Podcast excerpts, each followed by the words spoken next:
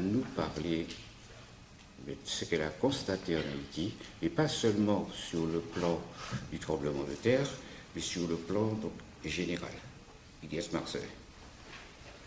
Bonsoir. Je voudrais remercier euh, tout d'abord euh, au nom de la communauté haïtienne en France et au nom de tout mon peuple actuellement qui souffre, comme vous le savez, donc euh, avec pas mal de problèmes que nous connaissons tous, donc l'université de, Cergy et le docteur Carius de m'avoir donné cette occasion d'être devant vous aujourd'hui pour essayer de faire une approche globale et cohérente des difficultés tant complexes que connaît le pays actuellement, des difficultés qui ont plongé donc, le pays dans un carreau total. Et donc, euh, cette approche, je voudrais faire une brève rétrospective sur l'histoire du pays, parce que c'est un pays euh, que tout le monde peut constater qui a un destin hors du commun. À commencer que par l'esclavage et que euh, Haïti euh, l'ancienne appellation Hispaniola, a été la première île où on a débarqué les esclaves venant d'Afrique. Ça a été le, premier endroit où on a débarqué les, Africains euh, pour les réduire en esclavage, en plus euh, sous la bénédiction d'un prêtre catholique nommé Las Calas. après l'extermination donc des Indiens, ou les Amérindiens si vous préférez, euh, a donné sa bénédiction pour laisser entendre qu'on pouvait faire venir des Noirs dans les Caraïbes parce que d'après lui, nous ne possédions pas d'âme et donc on pouvait nous traiter comme des animaux.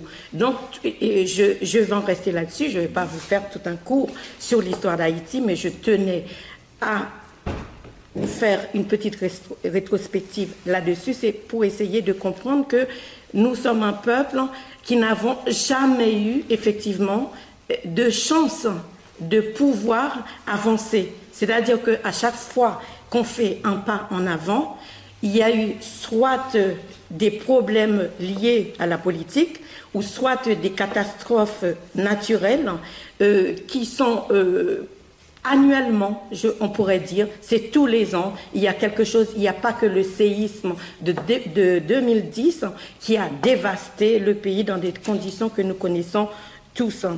Donc, pour étayer un peu euh, l'analyse de la problématique euh, qui se révèle être complexe, à commencer par les problèmes euh, politiques, j'ai choisi de vous lire un petit passage de Paul Lafarge, qui est une drôle de coïncidence, parce que Haïti a contribué non seulement euh, par le courage de tous ces esclaves, euh, qui n'étaient pas forcément des intellectuels ou des gens instruits, à aider des pays euh, en Amérique latine, à commencer par aider Simon Bolivar, pour Haïti à donner toute une suite de de révolution aux pays latino-américains afin qu'ils puissent acquérir leur indépendance.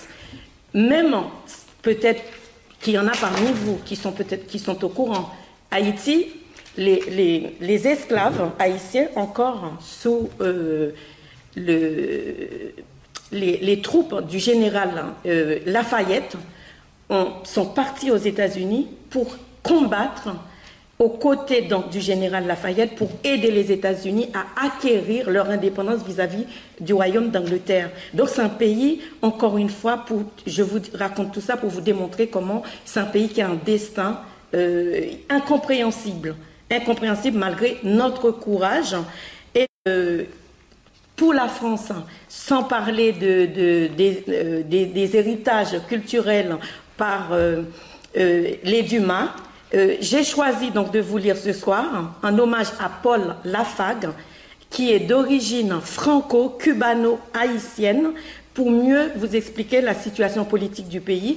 Alors il a dit le plus grand problème de la production capitaliste n'est plus de trouver des producteurs et de décupler leurs forces, mais de découvrir des consommateurs, d'exciter leurs appétits afin de leur créer des besoins factices. Alors, Paul Lafargue a été le premier Français à introduire le marxisme en France. Donc c'est pour vous dire comment cette phrase peut illustrer les problèmes liés à la politique d'Haïti. Euh, là où le pays n'a jamais eu de chance, à commencer donc par les problèmes euh, politiques liés par la dictature des deux règnes euh, entre Duvalier, père et fils, certains diront que quand les Duvaliers étaient là, le pays vivait dans des conditions qui étaient meilleures qu'aujourd'hui. Mais ces gens-là oublient que les conséquences de ces 27 années de dictature ont, permis le commencement de l'évasion de tous les cerveaux d'Haïti. C'est-à-dire que pour un pays qui a 80% euh, d'analphabètes à l'époque des Duvaliers, euh, on a vu partir tous les professeurs, tous les médecins, tous les ingénieurs vers le Canada, les États-Unis, euh, notamment l'Afrique. C'est-à-dire qu'on a contribué à l'alphabétisation en Afrique, même au Canada. Encore maintenant, il y a beaucoup de professeurs haïtiens qui enseignent au Canada, alors que nous restons euh, dans, dans l'analphabétisme en Haïti. C'est incroyable. Et donc, euh, ça a permis également une grande détérioration donc des infrastructures qui n'ont pas été renouvelées, qui n'ont pas été euh, entretenues, la détérioration du secteur euh, du, pays qui est un pays à vocation agricole à 80%. Et donc euh, la destruction productive également, puisque après le départ des Duvaliers, la première industrie que possédait le pays était la ASCO, qui était une grande euh, usine qui fabriquait du sucre. Aujourd'hui, le pays importe, ça conduit le pays à importer tous les produits, même les produits de première nécessité. Nous sommes obligés d'importer le sucre de la République dominicaine, alors que le pays a été l'un des plus grands producteurs de canne à sucre. Et encore maintenant, nous pouvons produire de la canne à sucre. Donc nous ne comprenons pas, je crois que personne n'arrive à comprendre qu'est-ce qui nous arrive. Et donc, euh, avec une volonté, on dirait, de ne faire aucune distinction entre les facteurs créateurs de dette entre, et les agents, donc capacité, et à capacité, et les agents à besoin de financement. C'est-à-dire que nous vivons dans un cycle constant où le pays est obligé d'emprunter de, l'argent vers les pays riches, ce qui entraîne le pays à un déficit, alors que tout le monde sait que tout autant qu'on augmente une masse monétaire qui est supérieure donc à l'activité économique, ça ne peut conduire qu'à une politique inflationniste. Et donc, euh, ça conduit également un déséquilibre total monétaire et financier. Euh, pour reprendre donc euh, le théorème de Marshall, Lerner et Robinson, le FMI nous a imposé lors du gouvernement de Max Bazin, malheureusement qui est décédé de nos jours, ça nous a été imposé, c'est-à-dire qu'on n'avait pas le choix, c'est ce qu'il a expliqué, alors que le, en principe, il n'y a pas qu'Haïti qui a subi cette politique du Fonds monétaire international. Donc, euh, on nous a, imposé une dévaluation monétaire, alors que tous les experts du FMI savent très bien qu'on ne peut pas dévaluer une monnaie sans un déséquilibre euh, de l'offre et de la demande, c'est-à-dire un produit qui ne produit rien euh, comment on peut dévaluer sa monnaie alors que ce pays a tendance à tout importer et ce, déséquilibre, pardon, donc euh, par rapport à ce théorème d'élasticité, puisque on ne produit rien et on fait qu'importer, donc ça a donné un mauvais ajustement entre les importations et les exportations, un problème aussi euh, lié à la balance des paiements, ça provoque un déséquilibre sur la balance de, paiement. C'est-à-dire que les gens qui sont dans les rues, vous arrivez à Port-au-Prince, euh, tout Port-au-Prince est devenu un immense marché. Et toutes ces marchandises viennent d'ailleurs. Il n'y a aucun produit de ces marchandises euh, qui a été produit sur place. Tout est importé. Euh, mais les gens, ils ne se rendent pas compte. C'est-à-dire, euh, celui-ci, il se dévoile un matin, il est homme d'affaires, il s'en va en Chine, aux États-Unis ou dans les pays de l'Amérique latine pour importer euh, n'importe quelle sorte de marchandise.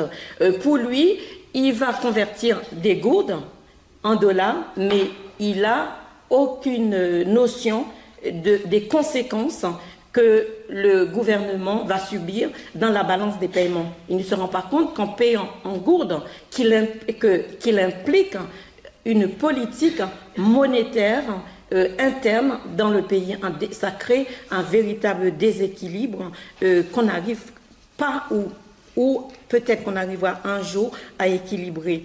Donc, notamment, euh, un problème également financier, puisqu'on nous impose dans le même temps un libre échange. Comment on peut imposer à un, pays pauvre qui ne produit rien un libre échange?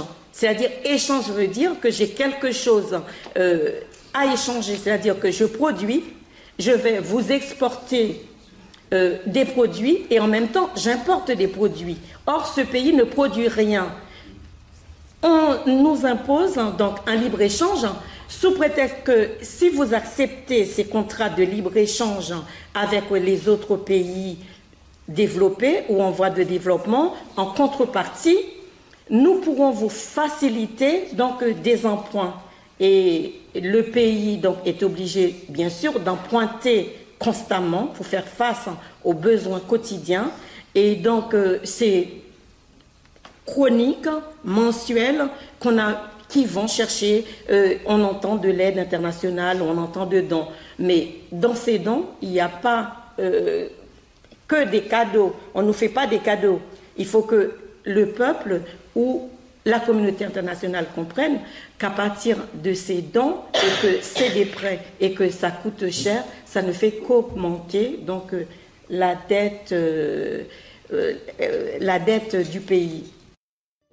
Donc, euh, en effet, le choléra est apparu euh, en octobre 2010 euh, à la suite du séisme, du fait du problème. Je voyais défiler le problème de l'accès à l'eau potable, et c'était tout à fait ça. C'est le problème de l'eau potable. Et donc, en 2010, il y a eu le premier cas de choléra. En très peu de temps, jusqu'à fin 2010, il y a eu 150 000 cas de de choléra déclaré et 3000 morts. L'ONU prévoyait d'avoir euh, une inflation euh, des cas qui devait atteindre 200 000. En fait, euh, du fait du mode de, contamination et de diffusion de, cette maladie, ils ont revu à la hausse en très peu de temps et ont prévu 400 000.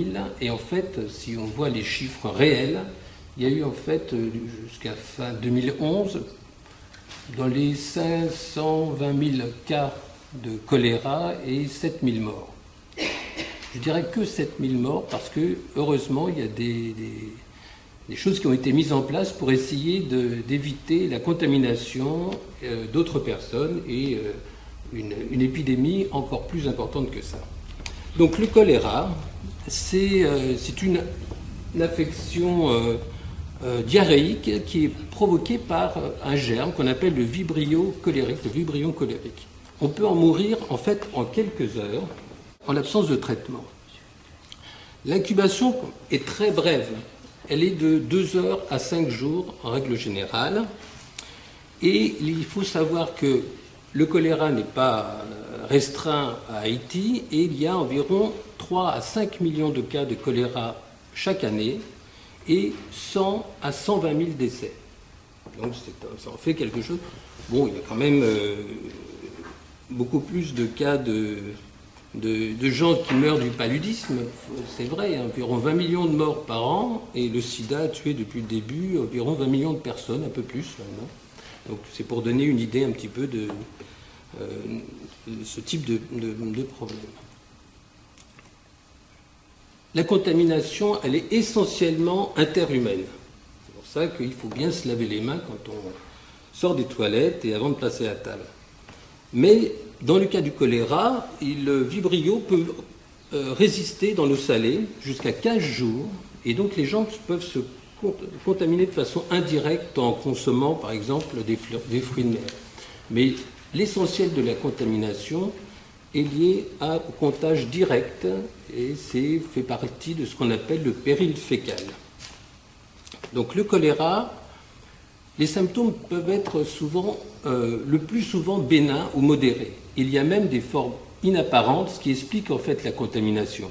Parce que si on pouvait identifier tout de suite tous les gens malades, on pourrait en quelque sorte les isoler et prendre des mesures beaucoup plus efficaces que si dans le reste de la population, il y a des gens qui sont euh, porteurs sains et qui peuvent continuer à disséminer euh, la bactérie au sein de la population. Dans les formes graves, on voit apparaître une diarrhée aiguë, aqueuse, c'est-à-dire liquide, il n'y a pas de sang. Hein, Ce n'est pas comme euh, euh, le colibacille, vous savez, il y a eu le cas avec euh, le colibacille qui donnait le, syndrome hémolytique et urémique, qui avait tué il y a, il quelque temps pas mal de gens. Le, le colibacille au 159H7, qui est identifié comme ça, mais celui-ci donnait des diarrhées, euh, un syndrome dysentérique, comme la, dysenterie amibienne, euh, là qui est due cette fois à un parasite, ou comme les shigelles ou les salmonelles qui peuvent donner, elles, des diarrhées avec du sang qui atteignent beaucoup le tube digestif, la paroi. Là, c'est euh, c'est une diarrhée qui est aqueuse parce qu'en fait, c'est une toxi-infection le choléra. Pas le germe lui-même n'a pas une action directe sur la muqueuse de notre tube digestif, mais il va sécréter une toxine, la toxine colérique, qui va être responsable des troubles.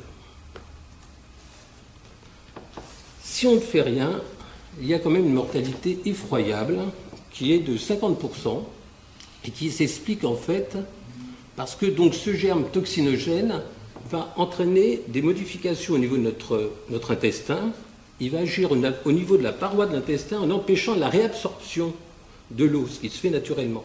Ce qui fait qu'il va y avoir une élimination d'une quantité d'eau extrêmement importante et les gens vont se déshydrater, avoir un état de choc et mourir.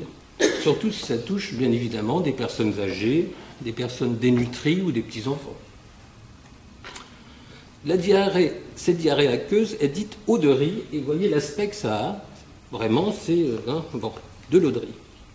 Et on peut avoir une diarrhée de 10 à 20 litres par jour dans ces formes graves. Donc on comprend que c'est difficile de contrecarrer ça. Et dans les formes graves, si on ne peut pas faire autrement, on essaye de faire boire les gens, mais comme ils vomissent en même temps, euh, c'est un peu difficile. C'est pour ça qu'il faut perfuser les gens pour pouvoir les réhydrater. Vomissement, douleur abdominale et la déshydratation qui peut euh, aboutir donc au décès hein, par état de choc mais il n'y a pas de fièvre. Encore une fois, ce n'est pas le germe qui donne euh, une, irritation du tube digestif, c'est la toxine qui est sécrétée qui le donne. C'est ça le syndrome colérique. Donc, le petit schéma, c'est juste pour vous illustrer ça. Donc, euh, le choléra sécrète une toxine se fixe sur la paroi. Il y a certains staphylocoques, certains colibacilles, EC, ET, c'est Escherichia coli entérotoxinogène. Ça veut dire que c'est le colibacille qui sécrète une toxine. Donc on a bien identifié ça. Sur le plan scientifique, on sait comment ça fonctionne précisément. Et comme je vous l'ai dit, c'est par défaut de réabsorption de l'eau. Comme je vous l'ai dit, il y a des germes qui sont toxinogènes, qui donnent le syndrome colérique, et d'autres qui entraînent euh, qui ont une toxicité pour la paroi elle-même, euh, qui donne le syndrome dysentérique. Alors il y a des colibacilles qui sont dites entéropathogènes, euh, qui vont entraîner des, atteintes de la paroi du tube digestif, et puis les salmonelles, comme je l'ai dit, enfin un certain nombre de choses. Parfois c'est mixte, il y a des germes qui peuvent sécréter à la fois des toxines et, et avoir également une toxicité pour la paroi. Ce petit schéma, c'est pour vous illustrer la différence un petit peu schématique entre ces deux types de, euh, pathogénicité. Bon, alors si on revient euh, donc à notre choléra et au traitement, la perfusion est le seul moyen, dans les formes graves, d'éviter cette déshydratation euh, cataclysmique. euh, il faut savoir qu'il y a deux sérogroupes qui sont responsables de l'essentiel des, flambées épidémiques. C'est le O01 et le O139. C'est eux qui donnent les, les épidémies euh, de choléra, que ce soit à Haïti ou dans le reste du monde. Parce que, en fait, dans les zones vertes, c'est les zones qui sont, où on peut trouver du choléra. Les points verts sont des zones où il y a des cas importés, des gens qui reviennent euh, d'un voyage et qui vont rapporter euh, un cas de choléra. Vous voyez que cette forme, cette, ce choléra est, on dit endémique, c'est-à-dire qu'il siège, il persiste tout au long de l'année dans un certain nombre de pays, euh, euh, comme en, Amérique, une partie de l'Afrique subsaharienne, etc. Et euh, donc, tout au long de l'année, on prend des précautions. Très récemment, au Mali, il y a eu une petite épidémie parce qu'il y a eu une, poussée, une flambée on parle d'épidémie quand euh, habituellement on reste en dessous d'un certain seuil et brutalement on passe au-dessus d'un certain nombre de cas pour 100 000 habitants. Et donc il y a eu un cas, une petite épidémie de, choléra qui a été, euh, Dieu merci, jugulée. Le péril focal, c'est le fait que en fait les gens se contaminent parce qu'il y a un problème euh, de gestion de l'environnement, en fait de la gestion de l'eau potable.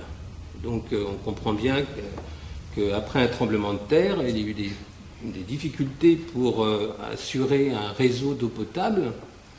Euh, et, c'est le cas aussi lorsqu'on voit le regroupement de gens qui d'un seul coup ont perdu leur domicile, se retrouvent dans des camps de réfugiés. Et euh, là, la gestion de l'eau est quelque chose, de, l'eau et aussi des toilettes sont des choses très importantes pour éviter la, contamination et la dissémination, non seulement du choléra, mais du reste. Il y a les fièvres typhoïdes, les salmonelles, donc il y a un certain nombre comme ça d'autres maladies qui peuvent être euh, contagieuses. Bon, donc les zones, les facteurs de risque, ce sont les bidonvilles périurbains, les camps de réfugiés, où euh, la gestion de l'eau ne peut pas être effectuée dans de bonnes conditions. Le compte, c'est que c'est une maladie qui est facile à traiter en fait on peut guérir 80% des cas, même des, formes graves, je parle, hein, simplement en réhydratant les gens, soit par la bouche, avec des sachets de réhydratation, mélange de sucre et de sel en fait, et ou alors en les perfusant pour euh, éviter qu'ils se déshydratent. Les gens vont euh, guérir après euh, spontanément, rien que par la réhydratation. Finalement, les, les antibiotiques, eux, n'ont pas un rôle très important dans la guérison du patient, puisque c'est la toxine qui est responsable de ça. Par contre, le fait de traiter les gens va éviter qu'ils soient contagieux pour les autres. Ça va diminuer un petit peu quand même la, durée de la maladie, mais ça, ça va éviter qu'ils disséminent euh, la bactérie dans leur environnement. Les traitements, c'est des choses comme les cyclines, hein, qu'on donne dans l'acné en France, qu'on donne le cotrimazole, c'est le Bactrim, qu'on donne les infections urinaires, c'est des antibiotiques qu'on retrouve euh, et qui sont, euh, c'est un germe qui est très sensible aux antibiotiques. On traite en fait trois jours. Hein. Je dis jusqu'à cinq jours parce que si on donne des fluoroquinolones, ça permet de traiter d'autres maladies qui pourraient être associées, qui donnent aussi des diarrhées parce qu'on peut avoir à la fois euh, le choléra et puis une autre pathologie. Alors, ça c'est un, hôpital euh, de fortune pour personnes atteintes. vous voyez que très précisément, on comme les gens vont avoir des diarrhées énormes, eh bien, on est obligé d'installer un lit avec un, trou, euh, c'est le lit percé, comme la chaise percée, pour essayer d'éviter, euh, voilà, récupérer. Parce qu'il va falloir tout désinfecter en fait. Si on veut éviter la contamination, il va falloir éviter, désinfecter aussi les vomissements, les selles et puis euh, et les corps aussi. Il faut tout, tout désinfecter pour pouvoir éviter la, la, contagion. Il y a du vaccin, mais qui ont une efficacité quand même limitée, qui ne peuvent pas être utilisés dans, dans les épidémies comme ça. Hein. C'est très vieux, les méthodes. Hein, en 1835, voilà, il y avait le docteur Goss qui avait déjà fait un, traité sur euh, le choléra et, comment le traiter. Alors en fait, Les actions à mener sont, euh, des, mesures, très simples. C'est l'approvisionnement en eau, l'élimination des, des, excrétas, c'est-à-dire des sels, vomissements et tout, et puis euh, des mesures sur l'environnement pour éviter que les gens se contaminent. Alors l'eau, il faut au moins 20 litres d'eau par personne et par jour. Il faut que ça soit un apport, que l'apport soit régulier, hein, que ce ne soit pas d'un seul coup, euh, une fois par semaine, tout le monde se précipite. Et il faut que ça soit bien réparti dans le camp pour que ça soit d'accès simple. Il faut donc qu'il y ait, si possible, un robinet pour 250 personnes. Ça évite euh, qu'il y ait trop de, difficultés d'approvisionnement. Il faut bien sûr chlorer l'eau pour que, essayer de désinfecter s'il y avait une contamination accidentelle. Et il faut une hygiène aussi dans le camp pour contrôler les excrétas et tous les déchets. Il faut des toilettes. On estime qu'il faut une toilette pour 20 personnes. Et puis, il faut distribuer systématiquement du savon pour le lavage des mains, sans compter bien sûr de l'eau de javel pour euh, toutes les désinfections. Il faut également contrôler les échoppes euh, et les ventes de tout ce qui peut être fait euh, autour du camp pour éviter que on vend des, aliments potentiellement contaminés. Mais il faut aussi traiter les corps, les désinfecter, enterrer immédiatement les corps et éviter que les gens, qu'il y ait trop de gens qui viennent voir les malades, parce que bien sûr, on vient, on embrasse, on repart, on s'est contaminé, on recontamine. Donc il faut des mesures d'isolement, hein, comme, euh, comme on fait dans les hôpitaux quand il y a des gens qui sont contagieux pour éviter qu'ils contaminent leur environnement. Voilà. Donc, en général, dans un camp, il, faut, il y a quatre zones séparées. Le tri, d'abord. Une unité d'hospitalisation pour euh, les cas sévères qui vont devoir être réhydratés. Un pour euh, une convalescence pour les, et pour les gens qui ont une atteinte modérée qui peut être traitée péros, etc. Et puis une zone complètement neutre pour pouvoir stocker le matériel et les vestiaires. Et bien sûr, euh, pour que la population et que les gens qui, qui s'occupent des camps puissent travailler, on prépare des fiches techniques pour préparer euh, les solutions pour décontaminer les postes de soins, l'eau pour décontaminer les corps. Voilà. Donc, tout ceci, voyez-vous, tout ce qu'on vient de vous dire, effectivement, ce sont des choses claires et réelles, mais j'insiste ici pour dire encore comment ça nous est tombé comme un cheveu sur la soupe concernant Haïti. J'étais en Haïti en septembre 2010 euh, et je crois que le choléra est apparu en novembre, quelque chose comme ça. Et là, effectivement, c'est pas possible, c'est quand même pas pensable, puisque les éléments, si vous voulez, les ingrédients pour qu'il y ait un choléra qui apparaisse n'étaient pas tout à fait présents. Et puis, il y a eu donc un tas de choses, etc., euh, des, incriminations, etc., etc. Mais toujours est-il qu'au jour d'aujourd'hui, on peut dire oui, le choléra donc, a bien existé en Haïti. Oui, le choléra est venu donc, de la rivière B qui se trouve, euh, mais qui se trouve euh, dans l'Artibonite. Oui, le choléra, d'après les chercheurs, d'après les experts, a été importé en Haïti de par euh, un contingent de l'ONU, contingent népalais, parce que c'est un vibrio asiatique qu'on a retrouvé. Et donc il est difficile, voyez-vous, avec tous ces éléments-là, d'aller chercher encore ailleurs. Donc le choléra, il existe, il est bien là. Nous ne sommes pas ici pour euh, rechercher les responsabilités, mais nous disons la vérité scientifique Donc aujourd'hui, on va donc euh, revenir à notre sujet, celui qui nous préoccupe, c'est Haïti deux ans après. Deux ans après, j'y étais. J'y étais, c'était quand même le 12 euh, janvier. Et,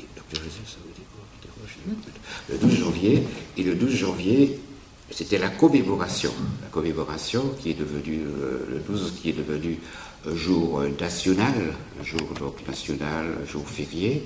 Et ce jour-là, on a vu certaines choses qui montre encore comment la population est imprégnée de cette affaire de séisme et je crois qu'il va rester encore très longtemps dans l'histoire et dans l'esprit des peuples.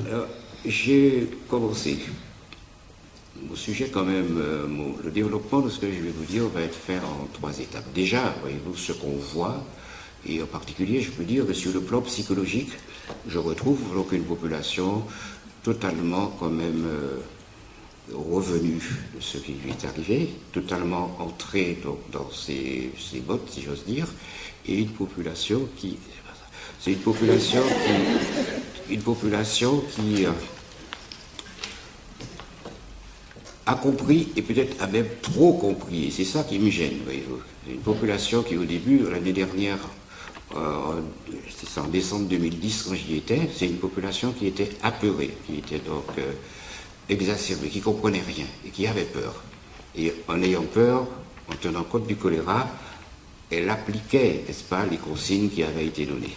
Et là, la dernière fois, le 12 janvier, j'ai retrouvé une population totalement, voyez-vous, faisant bon ménage avec, euh, le choléra, et c'est peut-être pas de très bon augure. Parce qu'on a déjà eu l'expérience l'année dernière, en 2011, où on avait cru qu'au mois de janvier, le choléra avait disparu. Avait disparu. On pensait que le choléra n'existerait plus. Et malheureusement, le choléra ne peut pas disparaître comme ça d'Haïti parce qu'il y a des éléments vous, perturbateurs qui sont là, qui sont bien là et qui ne peuvent pas dire qu'on puisse faire disparaître le choléra. Il est tout simplement passé de l'état épidémique à l'état endémique. L'état endémique, vous avez des porteurs sains. Les personnes ont les vibrions dans leur tube digestif. Ce vibrion donc, nécessite certaines, certaines quantités de germes pour être actif. Et heureusement donc, en l'état actuel, ce nombre étant relativement faible, il n'y a pas de cas de choléra. Veux pour preuve, j'en veux pour preuve ici le centre du choléra où j'ai eu donc l'occasion de travailler, à Port-au-Prince, le centre du choléra qui voyait 40 à 50 personnes au mois de décembre 2010. Là, je suis passé récemment, ben, il est tout simplement fermé. Et il n'est pas fermé parce qu'il n'y a plus de choléra, il est fermé parce qu'ayant moins de personnes, on en profite pour faire la réparation du centre. Ce qui veut dire que les autorités ont autorités médicales et civiles ont compris que effectivement le choléra était là pour un certain temps, tant que les perturbateurs seraient encore présents. C'est une notion absolument fondamentale. Donc on répare ce centre, on va le remettre d'aplomb, etc. Je suis allé donc au bicentenaire, un autre centre à Giesco, et là aussi, euh, il n'y a plus personne. J'ai vu, j'ai trouvé donc euh, cinq personnes hospitalisées trois enfants et des adultes, et des personnes qui venaient donc d'un camp de réfugiés.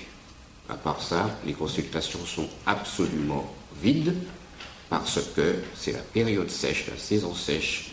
Il n'y a pas de débordement d'eau pluviale, il n'y a pas d'éléments euh, euh, alimentaires. J'entends par là les mangues en particulier, je vous expliquerai après leur action.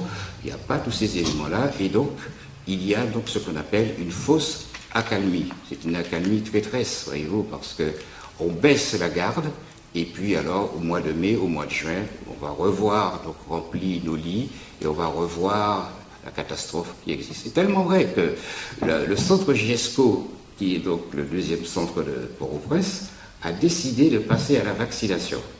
Docteur Joseph, disait tout à l'heure là que les vaccins existent, mais qui sont donc euh, d'une d'une utilité pas forcément extraordinaire, puisque euh, l'apport est relativement simple. Mais ils ont pensé y passer quand même, puisque la situation au mois de novembre-décembre était pratiquement catastrophique. On ne savait plus où aller avec cette, cette histoire. Et on pense que finalement, en faisant une vaccination, on permettra au moins à certains sujets de se retrouver dans de bonnes conditions.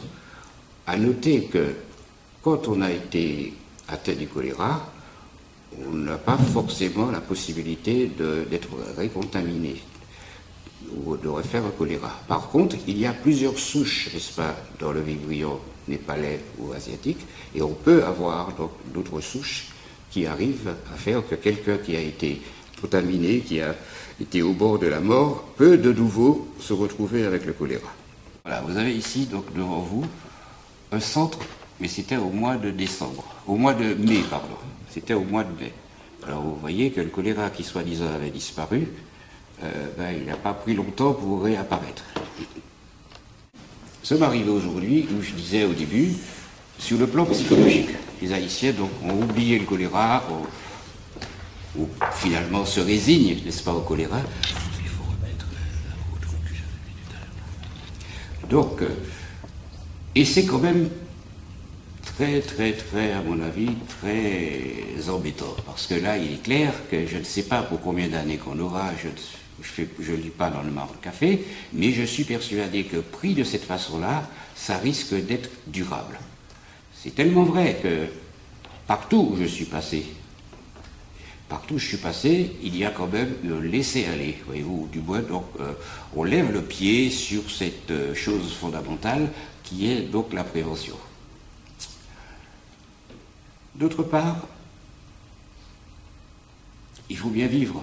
C'est certain que les gens ont choisi cette euh, direction, mais il est vrai aussi que sur le plan, voyez-vous, donc médical, ils ne sont pas très aidés non plus en la matière, parce que Port-au-Prince, où il y a 3 millions d'habitants, Port-au-Prince, où il y a donc 38 de personnes, c'est pas facile aussi qu'il n'y ait pas de contagion, de, de contagion, de contamination.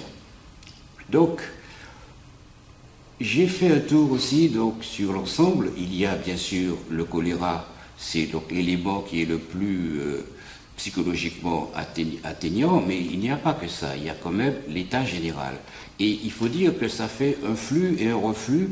Le choléra est entretenu, il n'a pas été apporté par le séisme, bien entendu, ça c'est clair, et puis le séisme ne peut pas apporter du choléra dans un pays qui n'en a pas, mais le séisme vient avec ses difficultés donc inhérentes, le séisme vient rendre difficile la disparition, le traitement du choléra. Or, donc, euh, sur le plan des dégâts du séisme, il faut avouer que des choses ont été faites, mais beaucoup de choses restent encore à faire. Beaucoup de choses restent à faire parce que 3 millions d'habitants, une ville quand même où vous avez des tentes, où vous avez euh, des des détritus, vous avez beaucoup de choses, n'est-ce pas? Il est difficile pour qui que ce soit de pouvoir régler ces problèmes-là. Or, c'est ça qui fait le lit du choléra, et vous comprenez comment le cercle devient vicieux dans une histoire pareille.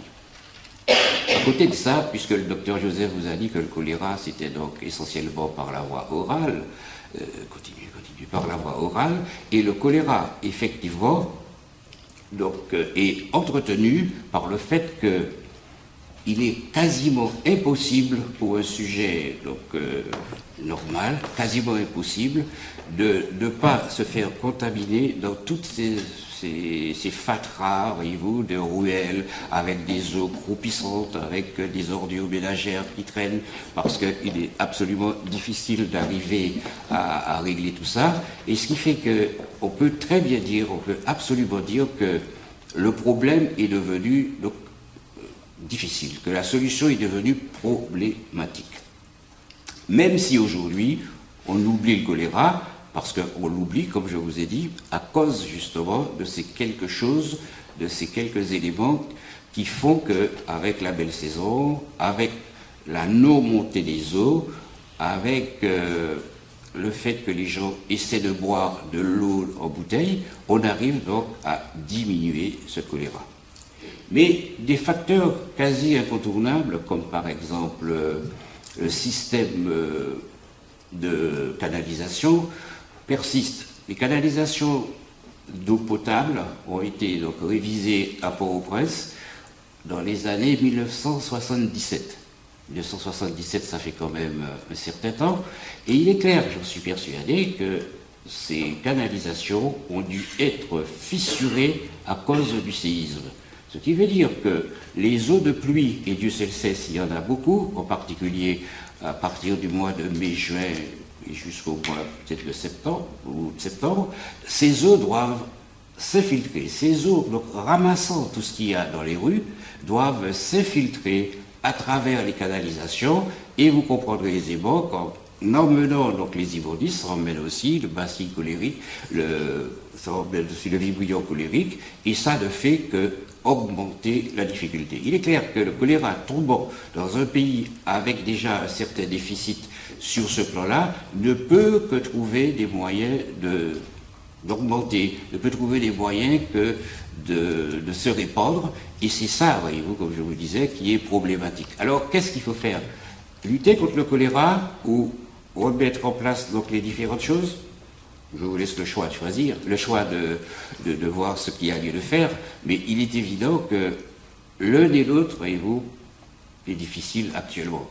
Pourquoi? Parce que sur le plan euh, du séisme, il y a eu beaucoup de choses, n'est-ce pas, donc, qui ont été malmenées sur le sol et dans le sous-sol. Alors, reprendre des canalisations d'eau potable de 3 millions d'habitants, je peux vous assurer que ce n'est pas une chose évidente. Et pourtant, ces canalisations restant comme telles, de nouveau, avec les eaux de pluie, il va y avoir encore une infestation de type colérique. Alors, traiter le choléra, je veux bien, mais traiter le choléra, si donc les personnes retrouvent de l'eau potable, dite potable et qui ne l'est pas, c'est clair aussi que de nouveau, avec le vibrion, les choses vont recommencer. Enfin, il y a les populations des campagnes qui, elles, boivent de l'eau de puits, et cette eau, de, cette puits est contaminée par les eaux de pluie, parce que les puits à la campagne finissent par être envahis par des eaux venant donc des terres, et à ce moment-là, ces eaux tombent dans le puits, et avec ces eaux, nous avons donc le vibrio colérique. Voilà donc dans quel cercle vicieux on est tombé dans, ce pays, et puis en plus, le problème, c'est la difficulté de communication, c'est la difficulté d'intervention, c'est la difficulté même de traitement. C'est vrai que le choléra est absolument facile à traiter, mais il arrive des fois où il y a des ruptures dans, telle ou telle situation, et j'avoue que ce n'est pas toujours évident d'aller traiter le choléra dans ces conditions particulières. Néanmoins, j'avoue que grâce au savoir-faire des médecins haïtiens, grâce au savoir-faire de l'ensemble, on a réussi quand même à estomper, à limiter, à faire en sorte que cette chose-là ne, se répand pas indéfiniment. Mais pendant combien de temps on va, pouvoir le faire? Pendant combien de temps on va pouvoir le faire si, associé au traitement que font les médecins, n'existe pas une communication extraordinaire qui permet aux gens de comprendre, qui permet aux gens de dire que ce n'est pas le traitement euh, curatif, mais c'est le traitement préventif, qu'il faut se laver les mains, qu'il faut, qu'il faut, qu'il faut. Ils vous diront, mais d'accord, on veut bien se laver les mains, mais avec quoi? Il faut qu'on ait de l'argent pour acheter du savon, il faut qu'on ait de l'argent pour acheter du javel, etc., etc.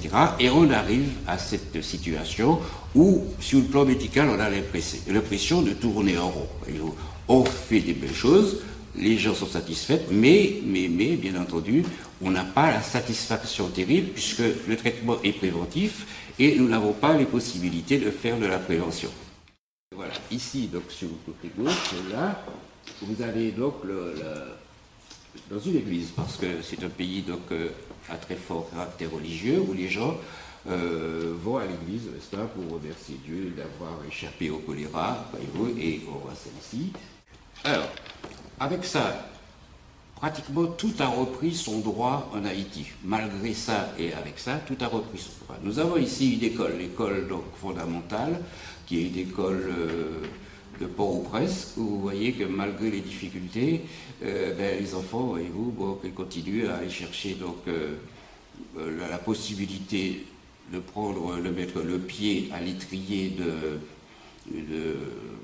l'amélioration de leur vie en allant dans une école. Ça, c'est une école. Les enseignants qui sont là, effectivement, se posent des questions, mais pour l'instant, c'est là. Et les enfants sont très assidus, ils sont donc toujours euh, présents et ça ne leur pose aucun problème pour l'instant. Alors, à part l'école, à part la vie qui a repris ses cours, il y a même le carnaval qui est revenu à Port-au-Prince. Le carnaval est revenu. Il est revenu malgré ses souffrances, malgré ses, difficultés. Et là, vous avez donc euh, sur la place, euh, du, la place du Champ de Mars, vous avez donc le carnaval qui est revenu, voyez-vous, avec euh, toutes les difficultés qu'on sait, qu'on connaît. Mais c'est comme ça. Et je crois que quelque part, ils ont bien raison d'essayer de contre mauvaise fortune de faire cœur et donc d'essayer de s'amuser que l'espace de Mauban, parce que sinon la vie n'est pas particulièrement euh, heureuse et tranquille à Port-au-Prince. Ici, vous avez, on a dit le nombre de bords tout à l'heure là, on ne va pas revenir là-dessus. Vous avez ici, régulièrement, les gens viennent inscrire, n'est-ce pas, les décès qui sont connus, viennent inscrire les, êtres perdus, les, êtres chers perdus, de façon à ce que, quelque part, ça fasse, euh, il se faut un devoir de mémoire, voyez-vous, à ce niveau-là, pour pouvoir euh, euh, commémorer, voyez-vous, donc apporter leur, leur souvenir à ces personnes qui sont disparues dans ce séisme. Alors, comme je disais, c'est vrai qu'il y a donc la psychologie forte, il n'y a pas de choléra, bien entendu, mais il y a quand même des ingrédients, voyez-vous, qui sont là. Les tentes sont toujours là, voyez-vous, et les tentes sont toujours là. La précarité donc, euh, hygiénique est toujours là. Les difficultés en approvisionnement d'eau sont toujours là. Et deux ans après, voyez-vous, c'est-à-dire euh, au 12 janvier, nous étions pratiquement dans les conditions qu'on a connues après le séisme. Alors, la reconstruction. La reconstruction, elle est plutôt confidentielle. Là, ici, vous avez donc euh, un immeuble en reconstruction. Un immeuble en reconstruction, mais je crois que les gens ont eu un petit peu, donc, sont un peu fatigués d'attendre, voyez-vous, les directives, et chacun essaie de refaire euh, à l'identique, de refaire donc la construction de leur maison à l'identique, sans savoir peut-être s'il y a un plan général d'urbanisation ou s'il y a donc des éléments antisismiques systématiques. Parce que faire à l'identique, ça veut dire faire comme avant le séisme, et faire comme avant le séisme, peut-être qu'il peut y avoir un autre séisme. Mais bon, c'est comme ça. Je crois que là, c'est vrai, les Haïtiens sont arrivés à ce point où l'attente est quand même vraiment devenue impossible, et à force de rester sous les tentes, ils ont décidé, certains ont décidé, euh, je dois y avoir trois ou quatre immeubles comme ça à Port-au-Prince, ont décidé donc d'aller eux-mêmes vers cette reconstruction, et voilà un exemple que vous avez ici. Sinon, à côté, vous avez toujours donc place du Champ de Mars, qui est donc la grande place, euh, les Champs-Élysées de la ville. Vous avez toujours, voyez-vous, donc euh, euh, ces, trois lettres qui sont là. L'arbre que vous voyez ici, c'était mon cabinet médical. C'était sous cet arbre-là que je consultais. Et bien sûr, il n'y a plus personne, puisque le choléra nous a donné donc cette chance de ne pas aujourd'hui être présent. Donc vous voyez, petit à petit, les choses s'arrangent, mais pour le choléra, je dis que ça s'arrange que momentanément. Il ne faut absolument pas croire qu'on est arrivé dans une période où de nouveau on ne va pas revenir sous l'arbre, voyez-vous, où de nouveau ces tentes de l'UNICEF ne vont pas être remplies, parce que les choses à faire en amont ne sont pas encore faites tout à fait et probablement ne, ne peuvent pas être faites tout à fait en amont. Alors, ça, ça sont quelques diapos pour vous montrer, voyez-vous, pour vous démontrer les difficultés effectivement qu'on a à faire de la prévention et à empêcher que le choléra puisse être vaincu rapidement. Il est clair que là, vous voyez des choses, vous voyez des tas d'immondices, vous voyez euh, même ici euh, des restaurants de rue, parce qu'il est clair qu'avant le séisme, avant ces difficultés, la restauration se faisait dans les rues, se faisait donc correctement dans les rues. Là, malheureusement, les personnes sont obligées de continuer leur travail dans les mêmes conditions. Les personnes qui n'ont pas de restaurant en ville sont obligées d'aller directement se restaurer dans ces endroits. Et vous voyez comment il est difficile quand il y a donc euh, voisinage entre des rues non nettoyées, des rues non entretenues et la restauration sur place. Mais tout ça, ça sont donc les difficultés qui existent et on ne saurait trop dire comment on peut de seul coup de seul arriver à réparer un tel problème. Mais par contre, je cite, c'est ça aussi qui fait maintenir le choléra. C'est ça aussi qui fait que le choléra ne va pas, bien entendu, il va disparaître, mais il ne va pas de sitôt s'en aller parce que les moyens extérieurs ne peuvent pas et ne sont pas donnés. Alors, Là, nous avons tout un ensemble de vues sur les restaurants, sur les restaurants extérieurs. Et ici, vous avez donc euh, euh, un monument qui s'appelle le FACNET, je crois, oui, le FACNET, qui est donc cybercafé. Ce cybercafé, voyez-vous, il n'est pas là comme ça par hasard. C'est parce que j'y étais pendant deux heures, j'y suis resté au mois de juin. Parce qu'il y a eu des pluies diluviennes et brutales qui sont apparues. Les rues se sont immédiatement donc, euh, tout ce qu'il y avait dans les rues a débordé. Et pendant deux heures, on ne pouvait pas circuler, voyez-vous, dans la capitale. Alors, c'est pour vous dire comment, euh, avec ces pluies, avec euh, toutes ces, ces, tribulations, comment, pour les personnes qui sont là-bas, comment pour tout le monde, il est difficile de vivre normalement. Alors, ce monsieur, n'est-ce pas, que vous voyez, mais il n'est pas là par hasard. Ce monsieur, voyez-vous, vient justement apporter caution à ce que je disais. Ce monsieur, quand j'y étais en décembre 2010, il était à la télévision et c'est lui qui faisait la communication aux personnes, n'est-ce pas, pour les prévenir du choléra. Il passait à peu près toutes les 20 minutes à la télévision et il passait son message qui était explicite et qui, à mon avis, était donc parfait. Et beaucoup de personnes étaient là, écoutaient, entendaient et faisaient attention. Et puis, les choses de ce sont passées dans tout à fait dans, aux oubliettes. Et ce monsieur, maintenant, voilà ce qu'il fait. Il vote des vacances, je ne sais plus dans quel paradis. Et puis, quelquefois, il. Euh, ils vendent aussi donc, un produit qui s'appelle Cryolita, voyez-vous là-bas, et pendant ce je peux vous dire que la communication est absolument plus faite. Ce qui est regrettable, c'est que au début, on avait des outils, au début, on savait ce qu'il fallait faire, mais petit à petit, on est passé dans une espèce de, routine qui fait que maintenant, le choléra, bon, ben, on ne connaît pas, et donc, les personnes continuent malheureusement à être festées par le vibrion.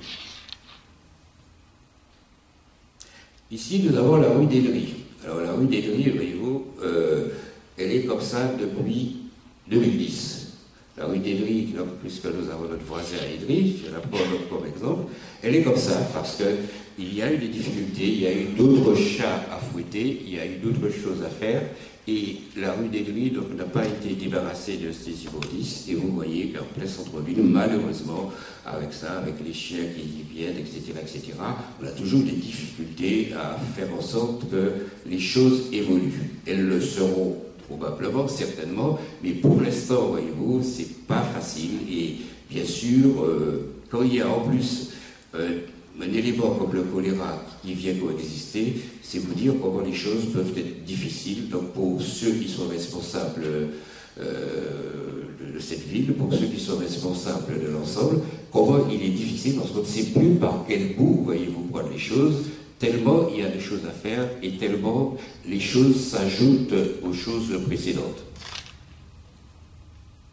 Alors ici, vous avez un manguier. Un manguier. Pourquoi il est là ce manguier c'est parce que lui aussi, c'est l'un des éléments perturbateurs, voyez-vous.